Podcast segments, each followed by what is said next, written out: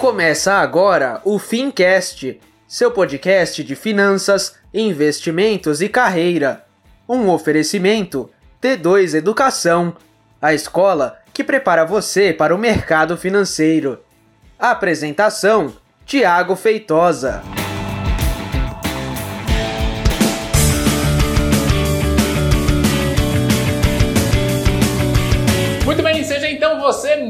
Bem-vindo e você muito bem-vinda a mais um episódio do Fincast. Eu sou o Thiago Feitosa e mais uma vez, antes da gente começar, fazer aquele jabazinho esperto para você que está só ouvindo a gente.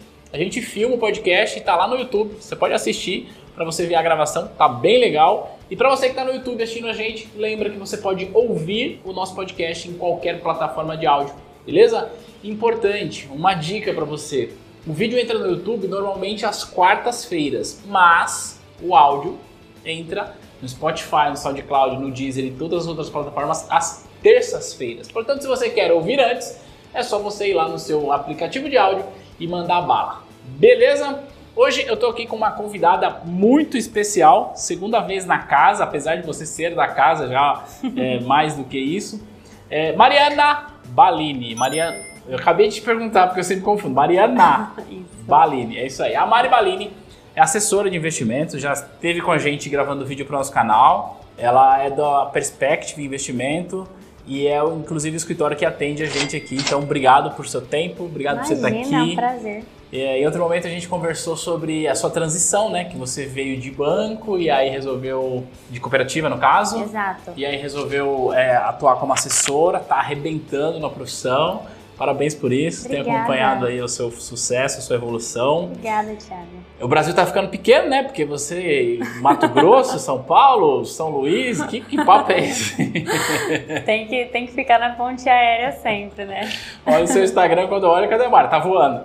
Ontem mesmo, a gente vai marcar, eu te mandei mensagem, falou, não, eu tô no avião, daqui a pouco eu te falo. É, a dica inicial do podcast é comprem ações da Azul e da Latam. Porque só a Mari vai conseguir trazer um yield bem legal, né? O ROI tá ok. Legal, Mari. Bom, o nosso papo hoje, eu convidei a Mari para a gente falar sobre renda variável. A Mari é uma mulher que manja bem de renda variável, então eu quero te fazer algumas perguntas, eventualmente colocar você na, na parede com relação a esse, esse assunto. Tá preparada? Lá. Opa! Ah, Se a gente não souber, a gente procura. não souber, a gente dá uma gulgada e tudo certo. Mari, brincadeiras à parte, é, eu queria conversar com você, ter um papo mais, mais educativo mesmo com relação à renda variável. É, não é novidade para ninguém que o mercado de 2019, o mercado em 2019, ele teve um bull market histórico. E para quem não sabe do que a gente está falando, bull market é basicamente tudo subindo, tudo se valorizando. Então teve ações, o Ibovespa subiu bem, o IFIX também. E agora eu queria saber de você, que você está bem antenado nesse mercado, que como você está olhando o movimento de renda variável para 2020, porque depois eu quero te perguntar algumas coisas a respeito de penetração de novos investidores, risco. O que, que, você, que, que você vê 2020 renda variável? Como você está vendo isso? Legal. Vamos, eu acho que é legal entender o porquê de tudo isso na economia brasileira, né?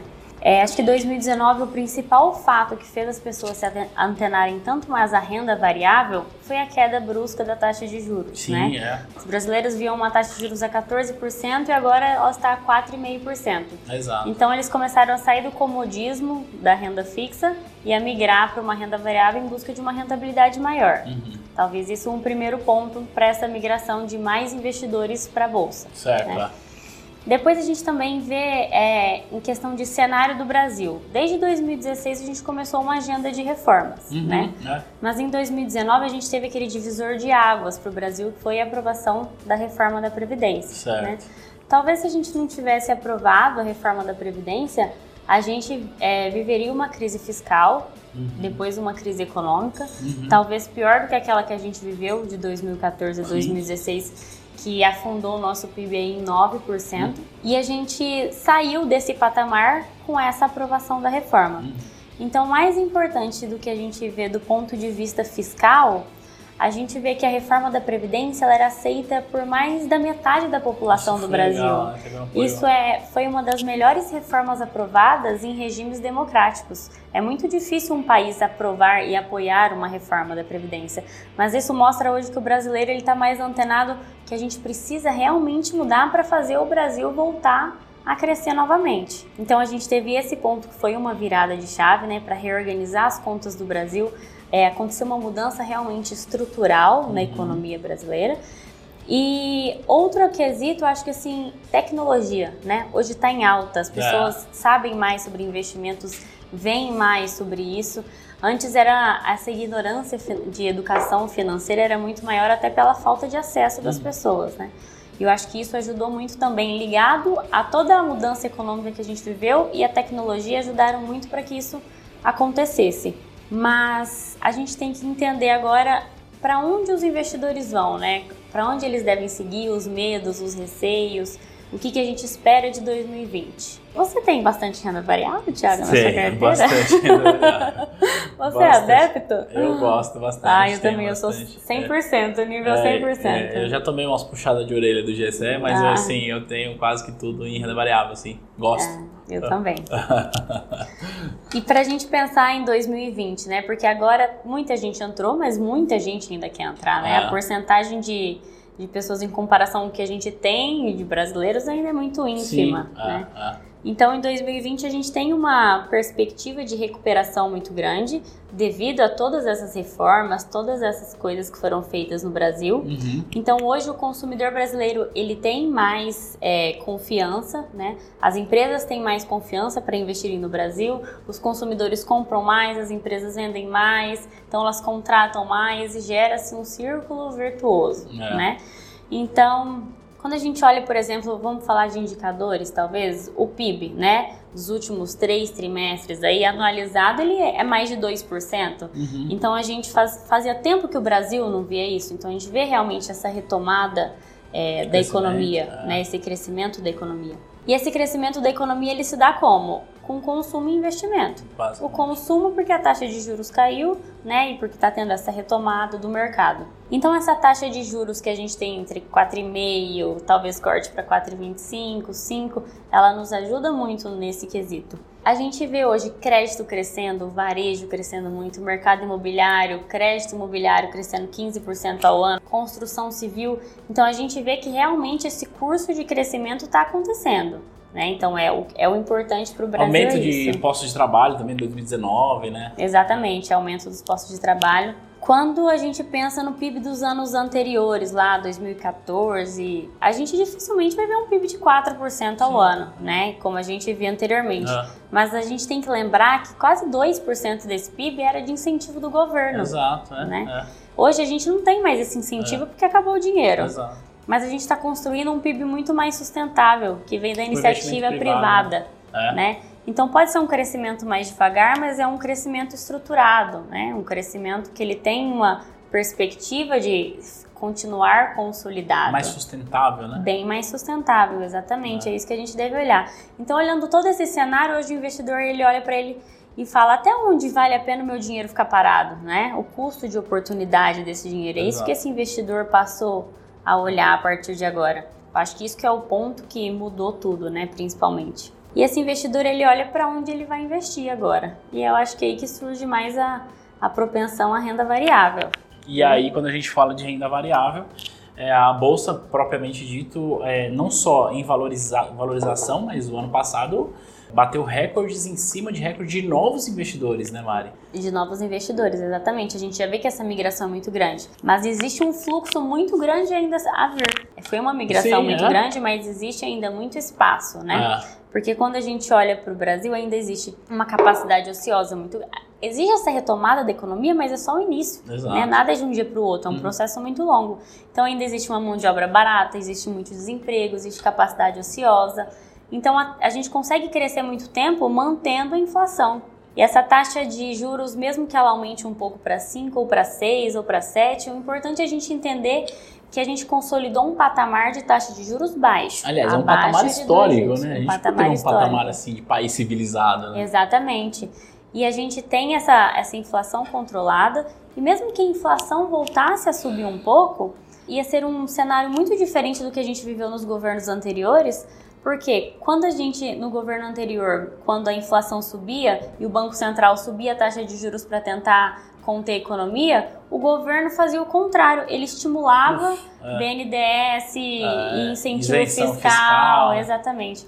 E era totalmente antagônico os Exato. objetivos, né? Exato. Eles não estavam indo no mesmo caminho. Diferente do que a gente tem hoje num, num governo liberal, né? Que não tem mais essa dicotomia, né? Essa, esse antagonismo. Também é importante deixar claro que a gente tem as nossas críticas ao governo atual, né? Tem as Com nossas críticas, mas assim, certeza.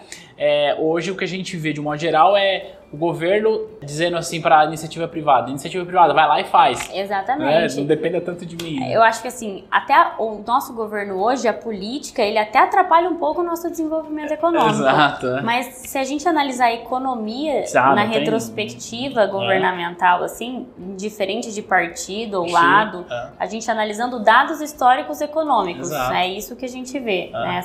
Essa, diferença de crescimento. É, não, eu só te cortei porque é importante a gente deixar claro, porque às vezes a pessoa tá ouvindo e fala, ah, É. juntou dois bolsominions aí pra falar de economia. Exatamente. Não, não é isso. A gente tá falando do Exatamente. Bolsonaro, a gente tá falando do, da parte econômica do governo, e como você mesmo disse, politicamente o governo às vezes acaba atrapalhando. Exatamente, ele acaba atrapalhando. Eu ia até ressaltar assim, existe todo esse movimento estrutural, todo esse cenário positivo para o Brasil, mas a gente tem que lembrar também que existem duas coisas que podem atrapalhar isso. Um cenário externo, Que tá que batendo tá na porta aí. batendo né? sempre. É. Né? Existe essa recessão global, recessão dos Estados Unidos e China. E existe também a nossa política, É. né? Às vezes o presidente ele se apega a coisas tão pequenas em vez de se apegar a coisas grandes e essa especulação acaba trazendo grandes flutuações e oscilações na bolsa também, que é isso que É. é uma coisa legal da gente explicar o porquê de o porquê acontece. E isso, agora você falou uma coisa interessante, explicar o porquê acontece. É, acho legal a gente falar isso, partindo do princípio que quem está ouvindo a gente ouviu essa parada que a gente acabou de falar sobre reformas estruturais. Você deu uma baita de uma aula aqui, melhor dizendo. Reforma estrutural, taxa de juros, etc. E bolsa crescer, número de investidores. Aí vem esse investidor que a vida inteira, tudo que ele fez foi deixar dinheiro na poupança. Aí ele chega lá, liga para você, porque você é assessora. Mari, quero ir para renda variável, me ajuda. Só que ele acha que é, renda variável tem o nome de renda variável, não sei por quê, porque ele acha que o negócio não vai variar para baixo. Então a gente está gravando esse, esse podcast dias depois daquela segunda-feira lá do coronavírus, que o negócio pipocou lá, o mercado caiu 3%.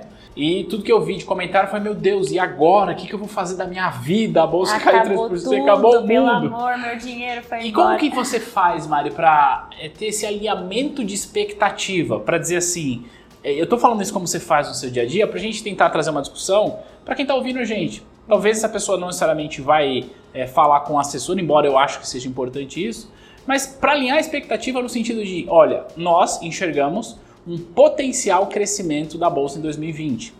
Eu acho que a gente concorda com esse ponto. Mas é importante deixar claro que esse potencial não é em linha reta.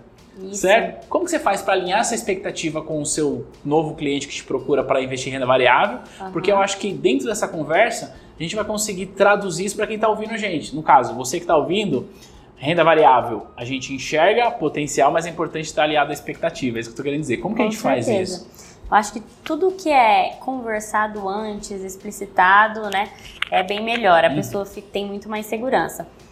A primeira coisa é a gente entender qual que é o perfil do cliente, qual que é o objetivo, onde ele quer chegar, que flutuação que ele, Aceita. ele fica confortável, a estar suscetível.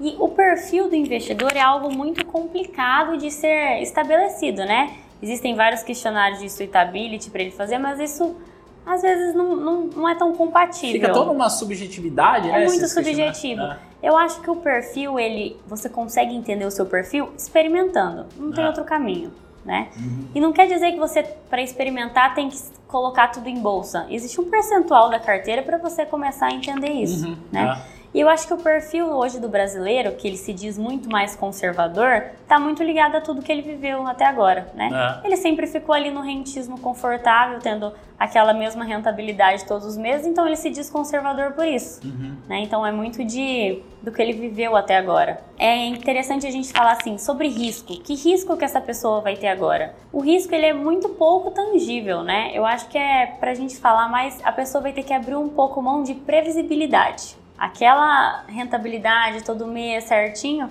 você vai abrir mão de saber todo mês um número correto, vai ter flutuações maiores, mas para longo prazo você tem um, um retorno maior. Ah. Né? Isso seria o risco. Ter essa visão, né? Que no curto prazo eu me assusto, mas no longo prazo talvez. Exatamente. O que, que a gente tem que conversar com o cliente quando ele vai entrar em bolsa? O que, que ele tem que entender em relação ao que você está falando de lucro das empresas, É. de especulação do mercado?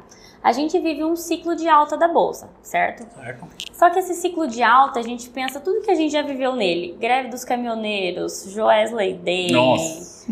E Trump fala isso, É. e Brexit. Então, existi- existiram vários momentos que a bolsa caiu e voltou. A gente tem que sair correndo da bolsa nesses momentos, igual se a gente saísse na segunda-feira no coronavírus, o É. que teria acontecido? Não, porque as empresas ainda estão baratas no Brasil. O lucro das empresas continua o mesmo, né? Ele, esse coronavírus ele não chegou num, num patamar para afetar como vai ser geridas as empresas, as vendas das empresas. Então, quando a gente compra uma ação, a gente acredita no potencial daquela empresa. A gente tem que entender que o lucro líquido daquela empresa, o preço da ação vai caminhar sempre assim. Isso aqui é na teoria, na prática, né, em linha reta os dois juntos. Mas na verdade o preço da ação ele vai oscilar de uma forma muito grande dependendo do ânimo dos investidores. Então, no melhor dos, dos paraísos, né, dos cenários, a gente veria o preço caminhando retinho com o lucro líquido É. mas ele oscila muito conforme qualquer notícia, qualquer especulação. Mas no longo prazo, ele sempre vai acompanhar o lucro líquido da empresa. Então a gente tem que entender que a gente está suscetível à oscilação, mas a longo prazo, a nossa ação é uma parte daquela empresa. E ela continua vendendo, ela continua sendo gerida.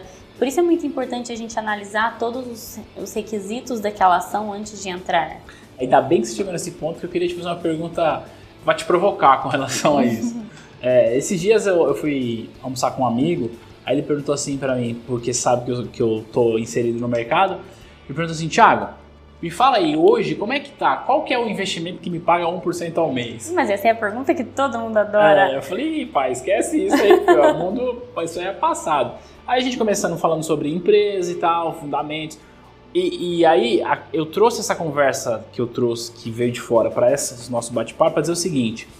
Normalmente as pessoas elas esperam essa estabilidade de rentabilidade que foi que você falou que não existe, certo? Aí você falou assim, normalmente o lucro da companhia vai crescer junto com o valor da ação que você comprou. Ok.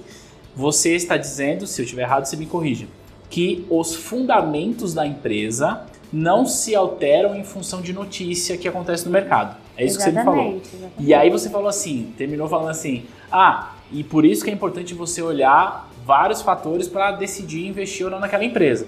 Mas aí partindo do princípio que o teu cliente, por exemplo, ou quem está ouvindo a gente, não tem esse conhecimento, não, não se formou em contabilidade para ler balanço. Você fala para ele, ó, vai ver o DRE lá da empresa para você assistir, ele vai falar, ah, DRE, tá louco? Deixa meu dinheiro na poupança, não faz nenhum sentido. Como é que a gente faz para tentar simplificar esse processo de escolha? Claro, é, ciente dos riscos? Será que o caminho é, é ter um assessor? É pôr grana em fundo porque é um gestor que vai cuidar disso? Ou ir lá, analisar, ler balanço? Em outras palavras, é. O Lucas está aqui gravando a gente e o Lucas ele não investe em renda variável. Se o Lucas chegasse para você e falasse assim, Mari, tenho aqui 5 mil reais, quero escolher uma ação. O que você diria para ele? Que critérios que ele deve olhar, além, claro, do crescimento, do lucro? Existem vários caminhos que a, que a pessoa pode decidir seguir nesse, quando ela vai investir em renda variável. O assessor é muito importante porque, como você falou, a pessoa não tem tempo para Uhum. ficar investigando, estudando sobre isso. É como quando você vai no médico, você não estuda sobre o que o médico se formou para ir lá fazer sua consulta. Máximo você dá uma gulgada ali, É, mas que você vai ouvir Dê o que o um Google para ver que é os sintomas que você está sentindo e vai ao médico. É o mesmo papel do assessor. Ele tá lá preparado para te dar a resposta pronta. Uhum. né? É interessante a gente entender que nós vamos investir em renda variável. Você pode se atrelar a um fundo de ações. O que, que é isso? Você não vai lá colocar o seu dinheiro direto na bolsa, vai colocar num fundo de investimento em que um gestor vai tomar as decisões por você. Então ele vai ter a estratégia dele, fazer um tipo de proteção, investir só em um setor da economia, depende muito da estratégia da, do gestor. Uhum. Mas é uma ótima é, opção a ser feita. Por exemplo, se a gente vê em números de 2019, o Ibovespa ele cresceu mais ou menos 33%. Uhum. Teve fundo de ação que rendeu 60, 90, 100%. Porque de tem um- um rentabilidade. cara profissional cuidando porque da grana. tem um profissional cuidando da grana. Existe a taxa de administração, Uhum. né? Mas assim, essa rentabilidade que a gente fala de 60, 70 já isenta dessa taxa, É. né? Que pague, eu pagava até mais uns 20%. É, É verdade. Em relação a 3% que você teve na poupança ali, Aham. 3, 4% da poupança. Então existe uma. é, você estar atrelado a essa flutuação maior, Uhum. olha o spread que Ah. dá, a diferença que te dá. É o prêmio de risco, né? Ah. Você estar a uma flutuação maior vai te dar essa taxa, é, esse, esse retorno bem maior. Relacionado a fundos de ações, você tem esse, essa vertente a utilizar. Agora, quando você vai entrar na bolsa, muita gente chega e me fala, Mariana, qual ação eu coloco? É, essa é a pergunta que Né? não quer calar, né? É Aí vem aquele e que- fala assim: ah, o que, que você acha da Cielo, hein? Tipo, só esperando você falar assim, como. Eu não acho nada. eu nunca acho nada. Existe muito isso. É, essa questão de conflito de interesse, de assessor, a gente nunca dá uma recomendação de ação específica, né? Uhum. Até porque eu acho que eu não, não preciso dar uma recomendação se eu tenho tanta gente capacitada lá estudando só isso 24 horas por dia para fazer por mim, né? Então existem as gestoras que estão lá desenhando vários tipos de carteiras de ações para levar isso para o cliente. Não tem por que uma recomendação de uma ação em específico se a gente pode diversificar e trazer um retorno com segurança para o cliente. É, Que quando você coloca numa ação só, você está suscetível àquela empresa. Quando você monta uma carteira com 10, 15 ações, você diversifica os setores. Então você pode até ter uma rentabilidade menor do que talvez um tiro certo que Sim, você daria. Mas você está fazendo aquilo com segurança, né? Então as gestoras elas têm carteiras de dividendos, por exemplo, focada em empresas mais consolidadas que distribuem mais dividendos, ou carteiras gráficas, ou carteiras de small caps. Então cada carteira vai obedecer um perfil do investidor. Então a gente pode ir para o fundo, pode ir para uma carteira em específico, denominada por alguma gestora, além de trades, né? Que tem É. muita gente que prefere trades, mas eu acho que a gente tem que focar mais aqui né, no buy and hold É, e eu- acreditar É. nas ações a longo prazo, o investimento a longo prazo. Eu, eu acredito bastante nessa linha, assim. Não que eu acho que o trade é a pior coisa do mundo, mas é, requer tempo para você fazer Tempo. isso. E nem todo mundo tem. Exatamente. E aí você tá falando necessariamente que é, ter um acompanhamento profissional é importante. E aí eu quero mesmo que validar isso, porque assim, é, modéstia à parte, eu conheço de mercado financeiro. Aliás, eu dou aula disso. É, eu tenho certificações que me habilitam a fazer determinadas coisas no mercado financeiro. Então, modéstia à parte, eu posso dizer que eu conheço. E nem pelo fato de eu conhecer, eu dispenso a figura do assessor. Porque eu acho importante eu poder conversar com alguém que conversa de igual para igual comigo, de poder me alertar de coisas que eu eventualmente não estou vendo. E aí a gente faz isso que é o que é, a perspectiva lá me atende. É, então eu sempre falo isso, que todo mundo que quer começar a investir deveria começar com um assessor. Porque não é um serviço é, caro, porque, claro, que o investidor paga, não paga diretamente, mas a gente sabe que a gente está pagando. Mas não é um serviço caro se comparado com o benefício. E o que você está dizendo é, o melhor caminho é, antes de você sair correndo uma maratona, contrate um personal, né? Mais ou menos isso. Ou seja, antes de você começar a investir em bolsa, é legal você ter a visão profissional, mas você está falando é mais importante do que bolsa é entender os seus objetivos. No sentido de, você falou aí, carteiras recomendadas. É, eu, eu sei do que você está falando, mas se a gente puder traduzir é legal, né? Por exemplo, qual é o objetivo de uma carteira de small caps? Como que a gente traduz isso? Pra gente, é, começando pelo papel do assessor, que você falou que é um trabalho. Se você começasse a investir hoje, indiferente é, da indicação do escritório ou não, a sua remuneração é a mesma, Ah. como assessor ou não. Então não existe um custo para você da assessoria. Uhum. Né? Não, eu digo assim, a gente não paga direto, mas a gente sabe que é, esse nosso serviço remunera a instituição que vai remunerar vocês, e que é justo, é isso que eu tô querendo dizer, no sentido de, cara, não existe almoço de graça. Exato, mas você não ter um assessor também é a mesma Exato, remuneração, exato. né? Aham. A remuneração para a instituição. Aham. Então é indiferente você tomar essa decisão em conjunto com o assessor ou uma decisão independente, né? Até porque quando você tem um cliente e vocês têm um relacionamento durante um tempo, esse cliente começa a entender, ele fala, ah, eu acho que eu quero fazer isso agora. E faz, às vezes, nem te fala, né? É, é, Vou eu- fazer. Eu isso. Exatamente. Eu falo, Gessel, eu fiz tal coisa. Ah, beleza. beleza. nem, nem perde mais tempo pra discutir comigo. Exatamente. Então, não tá, o serviço do, do assessor não está sempre atrelado a todas as suas movimentações, Aham. né? Está ligado à sua carteira, a ajudar a gerir toda ela. Uhum. Né? Agora, em relação às carteiras de small caps.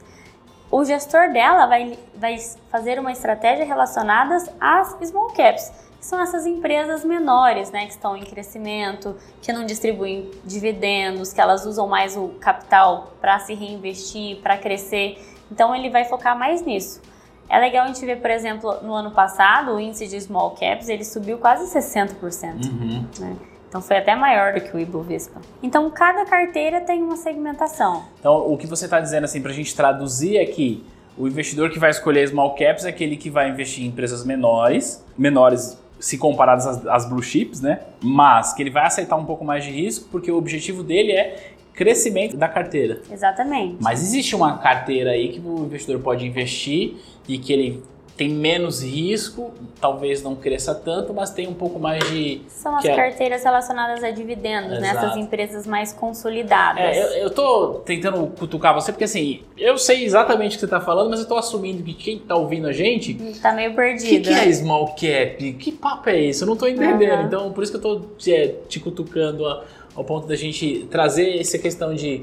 Você não precisa escolher uma empresa, você pode escolher um, não é bem um setor, mas é, um tipo de empresa, um tipo um perfil, de carteira, um perfil, perfil, de carteira que está adequado àquilo que você quer. Exatamente. E as carteiras de dividendos, qual que é a vantagem delas em relação às demais?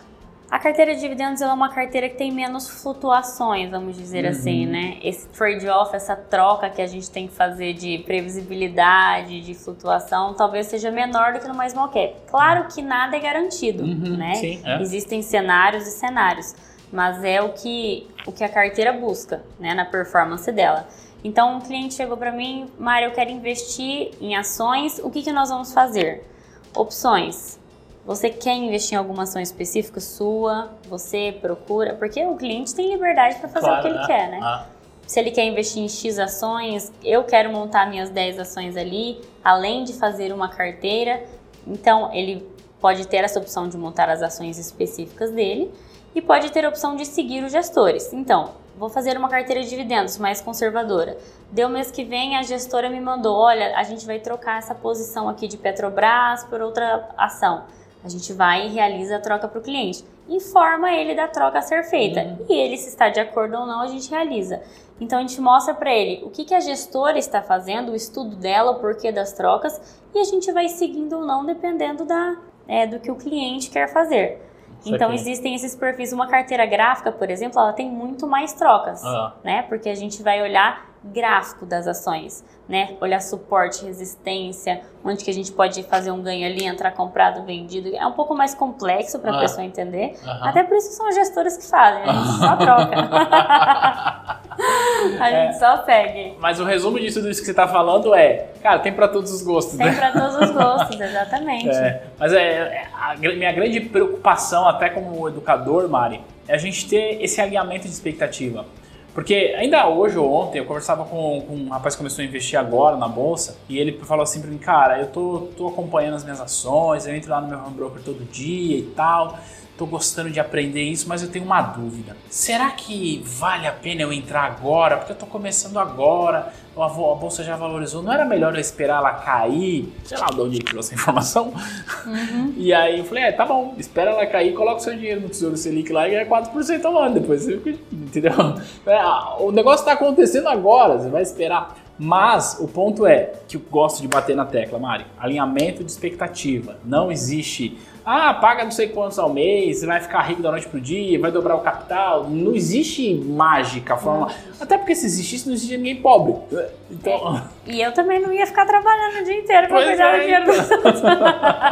porque todo mundo chega, ai, a Magazine Luiza, é. qual que vai ser? Todo mundo tá... O cara ah. perde o tempo da vida dele para querer descobrir qual que é a próxima Magazine Luiza. Pra quem não tá ah. entendendo a gente fala, faz a comparação para a Magazine Luiza, porque em 2019 a Magazine Luiza cresceu mais que não sei o que lá, 200, 300, quanto? 3 mil por cento? Nossa, não, nem lembro. Não em 2019, mas ao longo da sua história é. ela cresceu a horrores, né? desdobrou, enfim. E aí tá todo mundo, ai meu Deus, qual que é a próxima Magazine Luiza? Eu falo, filho, calma, vai devagar. Vai devagar, escolhe uma carteira, vai aqui suave, vai acompanhando. A gente tem que sempre olhar fundamento da, da empresa. Eu acho que isso é o mais importante. Ah. Por exemplo, quando a gente fala de JBS, né? Uhum. No Wesley Day, aquele desespero, todo mundo vendendo, perdendo dinheiro porque a ação caiu muito. quem permaneceu na ação e, e, aguentou o tranco, aquele movimento de notícias e tal, a ação valorizou mais de 100% ano passado. Então. Então, os fundamentos da empresa continuaram, a empresa continuou, né? É. Pode ser que existisse algum outro cenário de desdobramento daquilo, mas foi um movimento especulativo também. É. Mas a empresa continuou produzindo, as indústrias, carne, não tem. Tanto que o preço da carne subiu o ano passado em função de demanda externa. Então... Exatamente. Então é isso que a gente tem que sempre olhar. É a empresa. Aconteceu alguma coisa que vai prejudicar a lucratividade da empresa? Aí, ok. Aí a gente tem que se preocupar. Gesta, governança corporativa, se existe muito escândalo na empresa, né? A gente tem que sempre olhar para todos os os indícios de que aquela empresa pode não vir a faturar tanto como ela fatura e se o lucro líquido dela vai continuar subindo ou não. É, é isso que os especialistas das carteiras de ações fazem. Eles vão lá e olham aquele setor que aquela empresa está inserido, nos tanto olhando para o setor geográfico, se ela tem um market share, um espaço grande dentro daquele mercado que ela está inserido. Então eles olham todos os indicadores o tempo todo. Eu, como assessora, eu não fico olhando isso para escolher uma ação, eu vou em quem faz isso o tempo todo. Tem um monte de casa de análise que faz isso. Exatamente. Gente, né? Então, a gente tem que entender que não dá para você saber tudo o tempo todo de todas as ações e agora é a hora. Claro, como você falou, eu vou esperar a bolsa cair para entrar. Na segunda-feira do, do coronavírus, eu tive clientes infartados, desesperados com a ah. queda, e tive clientes, nossa, que maravilha, vamos comprar mais. É. Né? que é aquela pessoa que já está mais acostumada com os movimentos da bolsa. Então são esses dois perfis que a gente vê hoje quando, quando a pessoa já está em bolsa. Ou que compra mais, que ela vai comprar mais barato e ter um lucro maior, ou como o seu amigo aí quer esperar esse, realmente esse movimento, ou você entra agora no movimento que você está, porque a expectativa do Brasil é estrutural. É 130, 140 mil pontos, 150 mil pontos. Se não existir nenhum, nenhum outro fator totalmente é, que vem Foge contra a tradicionalidade econômica, é. né, um fator externo. Mas o, o estudo é isso, a, a previsão é essa.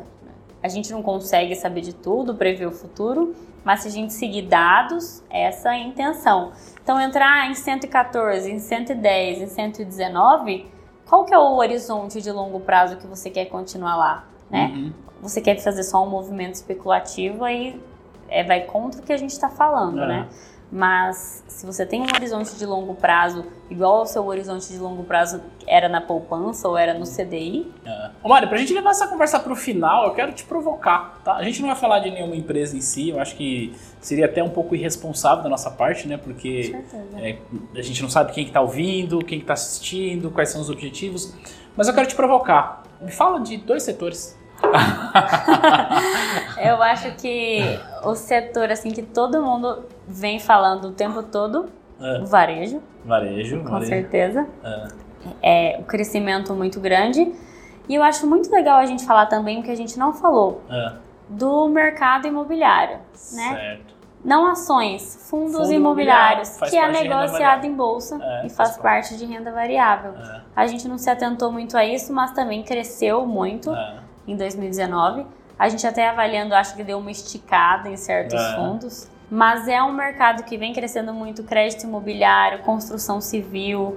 Antes a gente olhava fundos imobiliários até com menos volatilidade, né? Uhum. Agora, depois desse crescimento exacerbado, a gente vê isso como. Eu aposto muito em fundos imobiliários no sentido de olhar para o movimento estrutural do Brasil e ver que esse setor está crescendo muito. É, né? Eu acredito muito. E é uma ótima opção para quem é, também quer ter uma receita todo mês, porque tem os dividendos Exato. todo mês, distribui o aluguel isento é. de imposto de renda na, é. na conta. Então é uma alternativa muito legal também para quem procura renda. Cara, gostei, gostei porque é, você saiu um pouco do óbvio, né? Claro que a gente sabe que o varejo está crescendo, que o mercado imobiliário também está crescendo, mas normalmente esse tipo de pergunta que eu faço para falar de setor é setor financeiro e energia. Porque faz sentido, são setores perenes que vão crescer, etc. Então, então eu gostei do fato de você ter saído do óbvio, né, no sentido uhum. de olhar para o varejo com um pouco mais de carinho. Quando a gente está falando olhar para o varejo, a gente está falando para as empresas que atuam nesse segmento e seus respectivos potenciais de crescimento. Né? Exatamente, né? porque eu acho que assim, mais óbvio para a gente ver hoje, a gente tem uma nova posição de confiança dos investidores brasileiros, as pessoas estão retomando os seus postos de trabalho, Então tem mais dinheiro, as pessoas estão consumindo mais, as empresas estão é, contratando mais, elas estão crescendo mais. Então existe esse consumo, vamos dizer assim, primário. Exato, né? é, produtos de primeira necessidade. Exatamente, Mesmo, né? eles vem crescendo muito. Tá aí a Via Varejo que não nos deixa mentir, né? Não nos deixa, jamais. Bom, eu disse que a gente não ia falar de empresa, mas eu falei de algumas aqui, né? Falei de Magazine, falei de Via Varejo, mas não tô fazendo nenhum tipo de recomendação, apenas constatando fatos do passado. Por favor, não vá me investir em Magazine Luiza ou Via Varejo só porque eu sei o nome das empresas. Coloca o disclaimer. Isso não é uma recomendação é, só de estou compra. constatando um fato e ok, tá? Mas legal, gostei disso. Mari, esse papo tá muito bom. Eu ficaria aqui mais horas e horas conversando com você, porque é, o meu objetivo ao te convidar é por saber que o quanto você conhece de renda variável e você é, está no dia a dia disso, então você está lendo relatório, você está acompanhando o que você falou, as próprias casas de análise, gestão e etc. Então você está mais presente no dia a dia do mercado. Então gostei da sua visita e te chamei aqui por conta disso. E eu acho que a gente conseguiu, pelo menos na minha percepção, trazer um pouco dessa visão de, cara, não é um movimento que é circunstancial. Você falou bem, é estrutural Exatamente. isso, né? Estrutural. Mudança de comportamento, mudança de taxa, mudança de tudo, né? É aquilo que os Estados Unidos passaram da década de 80 até 2000, a gente é. vai começar a passar agora. Exato. Né? É um movimento estrutural, a educação financeira está vindo de uma forma Sim, bem maior. É. Então acho que agora a gente vai abrir os horizontes, começar a se atentar para isso. Legal. Acho que o Brasil até agora ele não caminhou da forma correta. Até se a gente continuar comparando com os Estados Unidos, só para a gente fechar, é, quando a gente vê renda do brasileiro em relação à renda dos Estados Unidos, lá na década de 80, a, a, renda do brasileiro era mais ou menos 40% do americano. Certo. Né? Aí a gente viveu toda essa, essa movimentação. Falavam que o Brasil precisava de mais investimento em uhum. tecnologia. E houve muito investimento no Brasil, principalmente em relação ao BNDES, é. durante todos esses anos até 2014. Uhum. A gente gastou mais ou menos o, o que a Europa gastou no plano Marshall para ser reconstruída. É. É. Né? E, e não teve nada de resultado. É. Porque o Brasil parece que ele estava patinando, né? Ele não, não, fez nunca uma mudança estrutural. A gente estava era um carro que ia em direção ao muro e a gente chegava no problema, a gente só afastava o muro, é. só afastava o muro. Verdade. Agora com essa mudança estrutural, a gente realmente virou o carro desse muro e está indo para o caminho certo. Gostei dessa analogia, né? bem legal. E hoje, porque se a gente vê essa análise de renda do brasileiro, hoje uhum. ela até pior, é 25% ah, da renda caiu. do americano, ela caiu. E acho que vale, desculpa te cortar, mas acho que vale a gente trazer isso para pauta, porque muita gente acha que, tipo, a renda do brasileiro é baixa porque o empresário que não quer pagar, ou porque o governo isso. Cara, o que determina a renda é produtividade. É produtividade. Ponto. Não tem outra história. Não é a boa ou má vontade de ninguém, é a produtividade. Exatamente. Né? E os, os investimentos que foram feitos no país durante todo esse tempo, BNDES, por exemplo, na verdade eles só trocavam dívidas mais caras por dívidas mais baratas, não era investido nos locais certos. A gente gastou tanto dinheiro. Olha a Europa, que foi reconstruída com aquele valor É. e a gente só não fez nada. Só não fez nada. Só não fez nada. Então a gente mudou muito agora o posicionamento. Eu É. acredito muito nessa visão. Vai dar certo, agora vai Brasil. Vai, Brasil. Agora o Hexa vem, hein? é, eu acho que o Estado, ele tem, entre tantos problemas, ele é ineficiente para gastar dinheiro. Ineficiente é desperdiçar dinheiro. Porque, afinal de contas, eu tô aqui cuidando do Estado, não tenho responsabilidade nenhuma, vou gastar. A iniciativa privada, ela vai buscar eficiência, então ela vai Parece fazer... que não existia uma gestão econômica, É, né? exato, é. É igual quando aumentava a taxa de juros e incentivava com o BNDES. e- Que planeta saiu isso? O que está acontecendo? Poxa, Mari, obrigado, obrigado mesmo por Obrigada você a ter você. participado, foi muito legal. Quero lembrar para você que está ouvindo que todos os contatos da Mari estão na descrição desse episódio, na descrição do YouTube. É, ela tá no Instagram como Mari, não sei, Mariana Balini. Mariana Balini. Eu só chamo ela de Bem Mari. difícil. É bem difícil, né? Mas os contatos estão aqui, se você quiser bater um papo com ela. Tá à disposição ou, ou não? Opa! Legal, Mari. Mais uma vez, obrigado. E Imagina. volte mais vezes pra gente falar de Pode fundo deixar. imobiliário, já que você começou a conversa aí. Volta mesmo. Beleza? Obrigada, viu? Obrigado. Para você que está ouvindo a gente, se gostou, deixa aquele comentário esperto, vai lá no nosso Instagram e a gente se fala no próximo material. Um grande beijo. Tchau!